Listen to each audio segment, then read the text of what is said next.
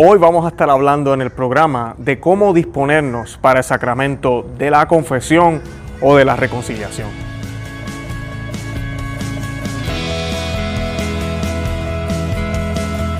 Bienvenidos a Conoce, Ama y Vive tu Fe. Este es el programa donde compartimos el Evangelio y profundizamos en las bellezas y riquezas de nuestra fe católica. Les habla su amigo y hermano Luis Román y quisiera recordarles que no podemos amar lo que no conocemos y que solo vivimos lo que amamos. Bienvenidos al episodio número 61 de nuestro programa y hoy vamos a estar hablando del sacramento de la confesión. Un sacramento que constantemente debemos estar eh, asistiendo, debemos estar buscando porque somos pecadores, no dejamos de pecar. Pero siempre vamos a estar hablando de las disposiciones hacia ese sacramento. Siempre debemos ir con la actitud de no volver a pecar, de no volver a cometer esos pecados, pero sabemos, ¿verdad?, que tenemos cruces, que tenemos que, debilidades. De todo eso vamos a estar hablando en el día de hoy. Pero antes de comenzar con el tema, yo quisiera pedirles que se suscriban al canal aquí en YouTube, que le den eh, me gusta al video, que lo compartan, que se suscriban al canal, que le den a la campanita para que reciban las notificaciones y no se pierdan ni un solo episodio. También quisiera, eh, los que nos escuchan por audio, que se suscriban también en Spotify, en Apple Podcast, en cualquiera de esas aplicaciones, eh, que nos busquen en Facebook, Instagram y Twitter que visiten nuestro blog www.conoceamavivetufe.com. Ahí tenemos artículos de todos los temas de la fe cristiana, fe católica, los sacramentos, de las sagradas escrituras. Cualquier duda que tengan también nos pueden escribir por esos medios para dejarnos saber qué temas les gustaría o qué preguntas tienen. Y además de eso, me gustaría que fueran aquí a las notas de este episodio. Tenemos eh, un enlace para un libro que se llama Maná de Aliento para el Cristiano. Si quieren una copia gratis, lo único que tienen que hacer es colocar su información ahí y yo les voy a estar enviando una copia PDF. Bueno, comenzando con el tema, ¿cómo disponernos para el sacramento de la confesión o la reconciliación? Yo quisiera comenzar citando a San Pablo a la carta de los Corintios, capítulo 5, versículos 17 al 21. Y aquí vemos una exhortación de San Pablo que en términos actuales San Pablo era un obispo. Un obispo es una persona que eh, tiene que observar, que tiene que vigilar que está pendiente a sus hijos y él tenía sacerdotes debajo de él, como Tito, Timoteo, todo eso lo podemos ver en las Sagradas Escrituras. Y aquí vemos una exhortación que él hace a estas comunidades y él les pide que se reconcilien con Dios a través de ellos. Así que vamos a, leerlo textualmente y hablamos un poquitito de eso para que podamos entender por qué debemos recurrir a la confesión, pero cuál debe ser la actitud a la cual, la cual debemos tener cuando asistimos. Y dice, eh, el que vive en Cristo es una nueva criatura. Lo antiguo ha desaparecido, un ser nuevo se ha hecho presente. Y todo esto procede de Dios, que nos reconcilió con Él. Por intermedio de Cristo. Y nos confió el ministerio de la reconciliación, porque es Dios el que estaba en Cristo reconciliando al mundo consigo, no teniendo en cuenta los pecados de los hombres. Y confiándonos la palabra de la reconciliación. Nosotros somos entonces embajadores de Cristo y es Dios el que exhorta a los hombres por intermedio nuestro.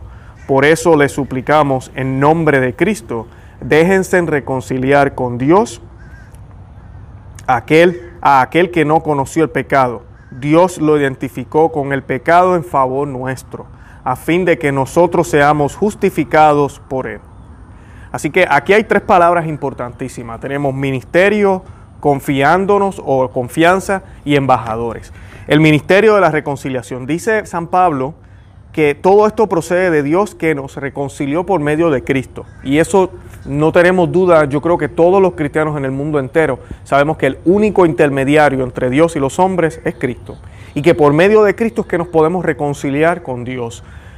La humanidad rompió la relación que tenía con Dios, desde el principio con Adán y Eva, con la desobediencia que ellos tuvieron en contra de Dios, se alteró todo el plan, se alteró todo el orden que había en la naturaleza. Entonces Dios es el único quien puede arreglarlo, porque nosotros no tenemos ese poder. Y Él se hace hombre para poder reconciliarnos con Él. Él mismo se hace hombre para poder reconciliarnos con Él. Él nos exige que nos acerquemos, pero Él primero da el paso y Él se entrega completamente en la cruz a través de su Hijo, a través de Él siendo hombre en la persona de Jesús, para podernos reconciliar con Dios. Y ese ministerio, ese, Dios hecho hombre, ese Dios hombre, ese Jesús que era 100% hombre o que es y es 100% Dios, fue dado a los discípulos. Y eso lo vemos en el Evangelio de Juan, capítulo 26, si no me estoy equivocando, capítulo 20. Y Juan le dice a ellos, Juan no, disculpen, Jesús le impone las manos justo después de la resurrección y les dice las palabras a los apóstoles. A quienes les perdonen los pecados, les quedan perdonados. A quienes se los retengan, les quedan retenidos. Así que le está dando la autoridad ahora a ellos. No olvidemos el episodio del paralítico, cuando el, el, fariseo ve a Cristo y él le dice, tus pecados quedan perdonados. Cristo le dice al paralítico, tus pecados quedan perdonados y el fariseo se molesta. ¿Por qué? Porque el fariseo decía, pero ven acá, el único que tiene poder para perdonar es Dios. Y hermana y hermano que me escucha, eso es lo que la iglesia sigue profesando hasta el día de hoy, pero nosotros reconocemos que Dios es Jesús. Pero en aquel momento el fariseo no sabía eso. Así que él cuestiona a Cristo. Y Cristo le dice, hey, el Hijo del Hombre tiene poder para perdonar pecados aquí en la tierra. Esto nunca había pasado, que un hombre pudiera perdonar, porque ese hombre es Dios. So, esa misma autoridad que, pasó del Padre al Hijo, ahora el Hijo se la da a sus apóstoles, a sus sucesores, a su iglesia. así, ahí vemos el ministerio de la reconciliación. Es por eso que los sacerdotes tienen autoridad para perdonar pecados. Ellos no las perdonan por sus propios méritos, ellos los perdonan en los méritos de Cristo. Y es realmente Dios quien nos perdona. Es realmente la Cristo quien nos perdona. El sacerdote actúa en persona de Cristo. El sacerdote es un pecador como usted y como yo. So, realmente si lo, vamos a mirar los méritos de ese sacerdote, él no tiene ningún mérito para perdonar nuestros pecados. Pero es que no es él. Él está representando a Cristo en su persona. Él está representando al Señor. Es el mismo Señor quien está en el confesionario. Y él lo quiso así, porque si no, él no le hubiese dicho las palabras a los apóstoles. Y cuando el Señor le dijo esas palabras a los apóstoles, él sabía que esas palabras iban a ser escritas, él sabía que esas palabras iban a ser compartidas. O sea que fue una orden para los apóstoles y fue un aviso para nosotros, dejándonos saber, hey, estos que están aquí tienen autoridad para perdonar pecados. Tú quieres que tus pecados sean perdonados, tienes que ir a donde ellos. Así lo quiso colocar Dios. Y muchas personas dirán, pero ¿por qué lo hizo? Pues porque se le dio la gana, porque es Dios. ¿Quiénes somos tú y yo para cuestionar las decisiones de Dios? Él lo quiso hacer de esa manera. eso es lo que San Pablo nos está diciendo aquí. Dice, y nos confió el ministerio de la reconciliación. El ministerio de la reconciliación. Se lo confió a ellos. Eso es lo primero que San Pablo les está diciendo a los corintios. Luego, él habla de la palabra de reconciliación. El texto completo dice, porque es Dios el que estaba en Cristo, lo que acabo de mencionar, reconciliando al mundo consigo, no teniendo en cuenta los pecados de los hombres y confiándonos la palabra de la reconciliación. O sea que Él ha confiado en ellos. Primero San Pablo nos muestra que hay un ministerio fundado por el Señor. El sacramento de la reconciliación fue instituido por el propio Jesucristo, como les mencioné ya unos minutos. Y ahora Él nos está mostrando, San Pablo nos está diciendo que esa palabra, esa absolución que se da, Dios la ha confiado ahora en, los, sus sacerdotes, en los sucesores, en los que van a estar haciendo el cuerpo de Cristo ahora. Y luego más adelante dice, nosotros somos entonces embajadores de Cristo. Y esta palabra me encanta, embajadores de Cristo. Y es Dios el que exhorta a los hombres por intermedio nuestro. Por eso le suplicamos en el nombre de Cristo, déjense reconciliar con Dios. O sea que los apóstoles, los discípulos, San Pablo, incluyéndolo a él, obviamente él era un apóstol, él y todos ellos, y tu sacerdote y todos los sacerdotes católicos, son embajadores de Cristo. Ellos no son Cristo ni se creen Cristo, son embajadores de Cristo, representan al Señor, lo que acabo de mencionar. Así que esas tres palabras son importantes. Ministerio, es la oficina, es el ministerio ah, instituido por el Señor.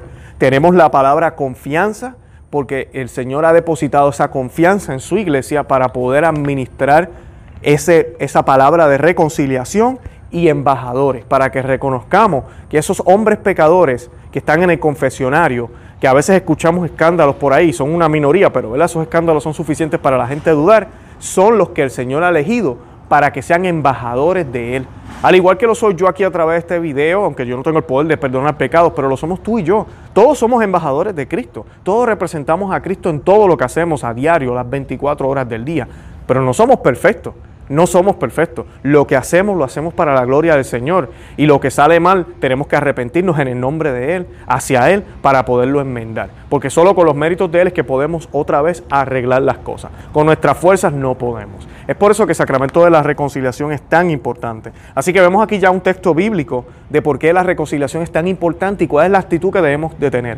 Sabiendo que, teniendo en cuenta que es un sacramento instituido por Cristo, o sea que es una orden que Él nos dio, teniendo en cuenta de que esa confianza la ha puesto Jesús en su iglesia y se los dijo después de la resurrección, ya cuando estaban ellos listos, ya cuando todo se había cumplido en la cruz, cuando ya la había resucitado, entonces le dijo a su iglesia, ustedes a quienes les perdonen los pecados le quedan perdonados. Y teniendo en cuenta que la persona que está en el confesionario representa a Cristo, es Cristo el que está ahí, es un embajador y la autoridad de Él está completamente ahí presente.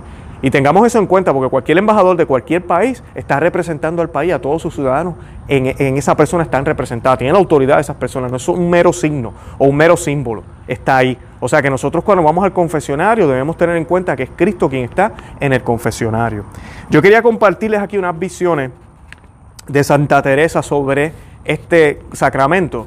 Se las voy a leer y, entonces la comenzamos a, discutir. Dice, estaba la santa en oración y delante de sus ojos un abismo profundísimo se abrió, todo repleto de fuego, encendido en vivas llamas y precipitarse numerosísimas almas, como los copos de nieve en invierno, las infelices almas. Espantada la santa, alzó los ojos al cielo y exclamó, Dios mío, Dios mío, ¿qué es lo que veo?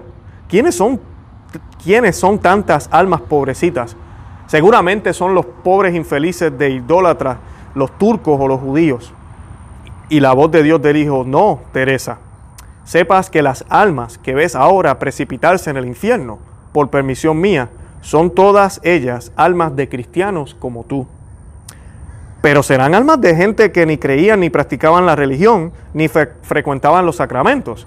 No, Teresa, respondió de nuevo Dios, sepas que todas estas almas son de cristianos bautizados, como tú, que como tú creían y practicaban, mas no se habrán confesado nunca, ni en la hora de la muerte, afirmó la santa. Son almas que se confesaban y se confesarán en el trance de la muerte, recalcó Dios a Santa Teresa. ¿Cómo? Pues Dios mío, ¿se condenan? preguntó Teresa. Se condenan porque se confesaron mal. Ve Teresa, cuenta a todos esta visión y conjura a todos los obispos y sacerdotes a no cansarse nunca de predicar sobre la importancia de la confesión y contra las confesiones mal hechas, a fin de que mis amados cristianos no vengan a convertir la medicina en veneno y a servir para su daño de este sacramento, que es el sacramento de la misericordia y del perdón. Así que no olvidemos, todos los sacramentos tienen materia y forma.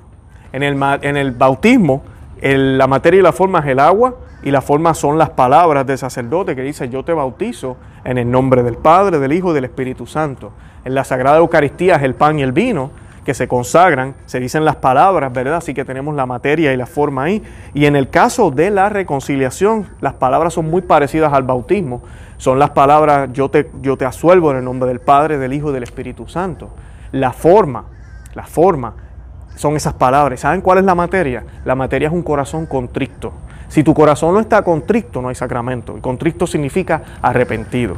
Así que en esta, en esta visión vemos cómo, cómo a veces pensamos que con solo ir y cumplir, con solo decir los pecados ahí a la ligera, ya, ya cumplimos y estamos bien. Pero no, no es así de sencillo. Y esta visión nos debería abrir los ojos porque no estamos hablando aquí de personas que no creían, las que él, ella ve en el infierno. Y estamos hablando de personas que no sabían, estamos hablando de cristianos que iban frecuentemente a la confesión y como quiera esas almas estaban allá en el fuego ardiente.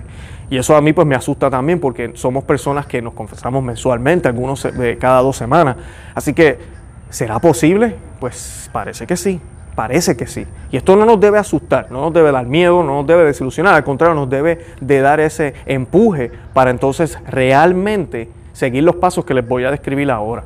Cuando usted va a confesarse, hay cinco pasos que hay que seguir. El primero es un examen de conciencia, ponernos ante Dios, que nos ama y quiere ayudarnos, y analizar nuestra vida sin engaños. No podemos engañarnos, no podemos ponernos excusas.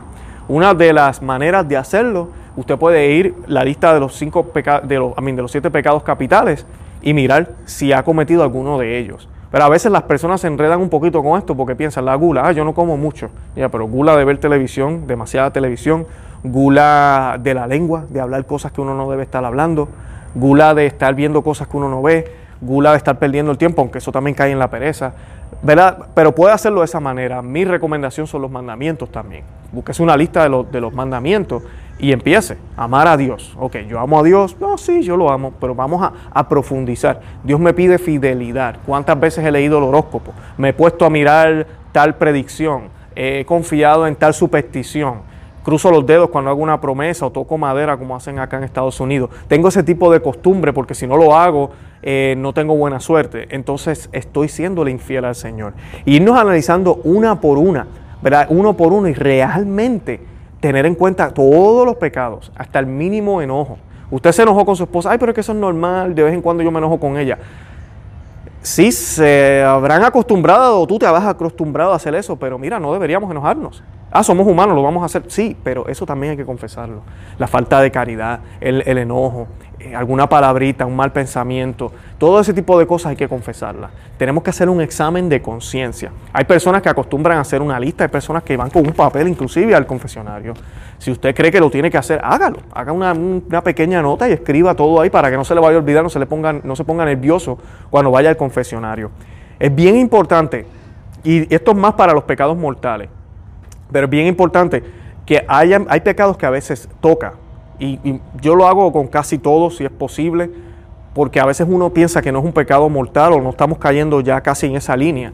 Y hasta que uno no menciona las cantidades, y esto es lo que iba a decir, el número de veces que lo hizo. Si usted se confiesa por lo menos mensual, se le va a hacer más fácil. Y es mi recomendación. La iglesia le dice a usted que como mínimo una al año, ese es el mínimo porque no es negociable, por lo menos una vez al año. Pero eso no quiere decir que solamente una vez al año es suficiente o que no debería hacerlo más veces. No, debe ir. Yo conozco personas que van semanales, personas que van cada dos semanas. Eh, San Juan Vianney recomendaba que se, hiciera semanal, que se hiciera cada dos semanas. Mensualmente yo creo que es aceptable. Ya más de un mes eh, nos estamos yendo un poco lejos. ¿Por qué? Porque se nos van a olvidar los pecados, esa es una. Y cuando usted va al doctor, y esto es bien importante, aquí estoy utilizando una analogía de San Juan Vianney, del santo cura de Ars, cuando usted va al doctor, los, ah, síntomas son extremadamente importantes. Yo tengo que decirle los síntomas al doctor. Si yo voy al doctor después de dos, tres meses, es que tuve fiebre, ajá, ¿y dónde te dolía? Yo no me recuerdo porque eso ya van como tres, cuatro semanas. Creo que en el brazo, creo que aquí debajo en el estómago, creo que acá. El doctor no va a saber, no va a poder diagnosticarme, ni va a poder hacer, saber qué tipo de estudio voy a necesitar si yo no sé qué síntomas sentía porque como ya va tanto tiempo yo no recuerdo. Así que es bien importante entonces, cuando nos confesamos frecuentemente, podemos entonces brindarle más detalles al, sacerdote del, del pecado que hicimos, de cuántas veces lo hicimos, en dónde, con quién, todo ese tipo de cosas. Así que tengan eso siempre en cuenta. Eh, eso es lo bueno de hacerlo frecuentemente. ¿Y por qué los síntomas son importantes? Porque no es lo mismo, y esto se lo puede decir cualquier paramédico. Si un paramédico lo llama a, la escena del crimen y tenemos una persona que, le, fue baleada, que le pegaron un tiro, como dicen en Puerto Rico, con una bala, el paramédico tiene que llamar al hospital cuando va llevando a esa persona y cuando va llegando al hospital tiene que especificar por dónde entró la bala, en el pecho, en el estómago, para que él hospital tenga todo ya preparado y sepa más o menos qué es lo que vamos a hacer. Sabemos que fue en el estómago, sabemos que fue en el, en el corazón. Ahora, no tan solo se, dice, el paramédico llama y dice, esta persona fue baleada, esta persona eh, lo tirotearon. El paramédico tiene que decir por dónde entró la bala, pero también tiene que especificar, ¿fue una sola bala o fueron dos, fueron tres? ¿Hace cuánto tiempo? Tiene que estimar más o menos si el paciente puede hablar, ok, ¿hace cuánto fuiste baleado? Hace tres horas hace media hora, casi hace cinco minutos. Todo eso es importante. Pues de esa manera se puede determinar cuánta sangre se ha perdido, cuánto, cuánta emergencia es esto. Necesitamos una ambulancia o hay que buscar un helicóptero para poder llegar al hospital más rápido. Todo esto se determina en base a todos estos detalles. ¿Qué pasa? No es lo mismo yo decir, él fue baleado y ya. Yo tengo que especificar. Fue ahorita, fue hace tres horas, fue tres balas, una bala, no sabemos, fue en el pecho, fue en la pierna, todo eso tenemos que decirlo. Cuando usted va al confesionario es exactamente lo mismo. Yo puedo decir, yo tuve pensamientos obscenos y ya.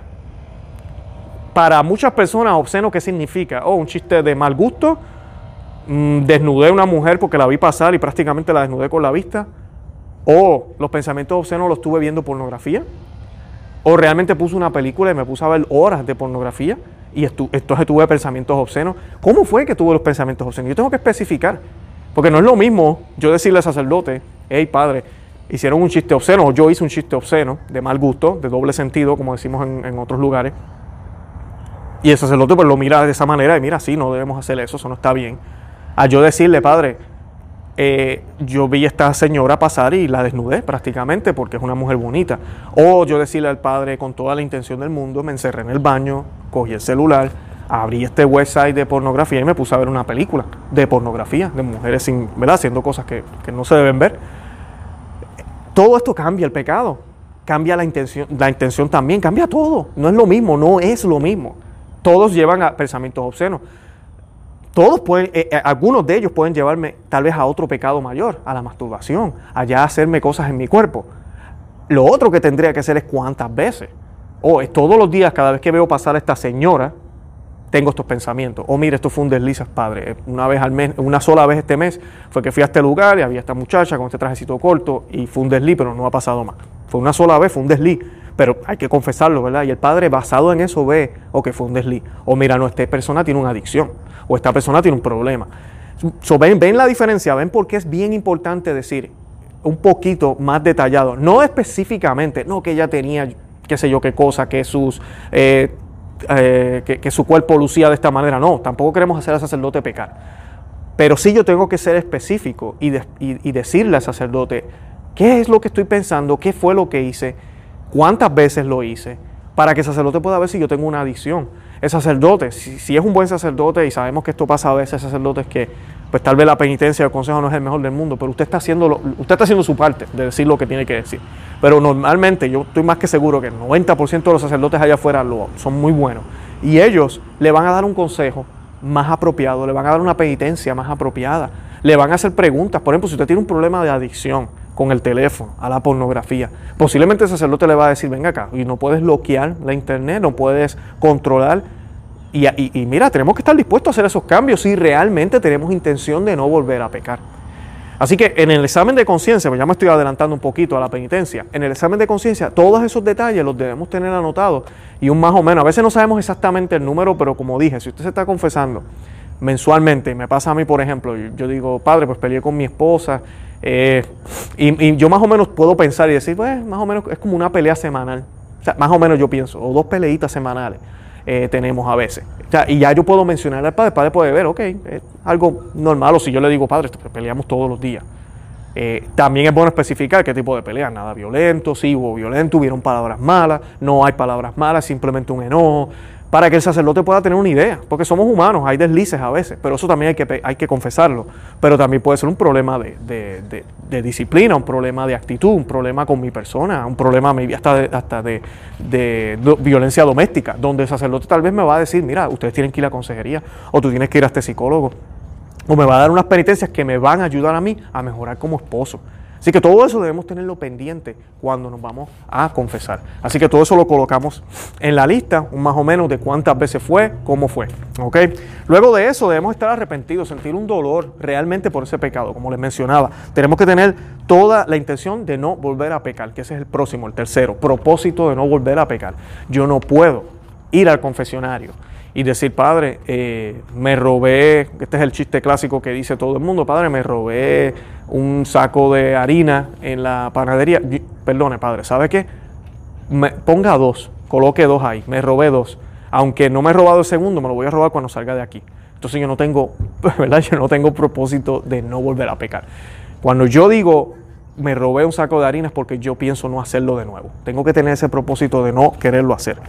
Decir los pecados al confesor y tengo que decirlo de una manera eh, que me dé vergüenza, que me dé, que de verdad yo estoy arrepentido. No podemos decirlo de una manera como que, bueno, padre, pues hice esto, aquello, usted sabe que eso es normal y pues nada, eh, asuélvame. Y como un reset button y ya yo sé que otra vez lo voy a volver a hacer. No, no podemos ir con esa actitud. Yo tengo que decirle todos los pecados al confesor y tengo que decírselos de una manera arrepentida, una, una manera tradicional que se utiliza o se utilizaba mayormente, pero se debe seguir utilizando, es decir, yo me acuso. Sea, esa frase, yo me acuso, Padre, yo me acuso de haber pecado contra eh, Dios porque peleé con mi esposa este fin de semana, porque eh, miré pornografía unas dos veces este mes, eh, porque me puse a ver un programa de televisión que no es apropiado, porque peleé con mi suegra sobre la relación que tengo con mi, con mi esposa, porque hice tal cosa, me acuso de, y todo es mi acuso. Si yo comienzo a decir, Padre, eh, con mi suegra, pero es que mi suegra, esa señora, tiene un genio bien fuerte.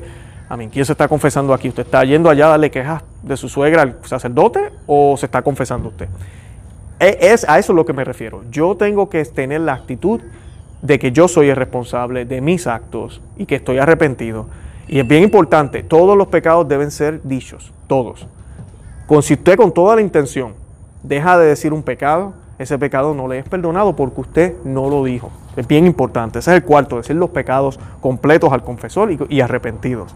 Y recibir la absolución y cumplir la penitencia. El sacerdote puede ser que le haga preguntas.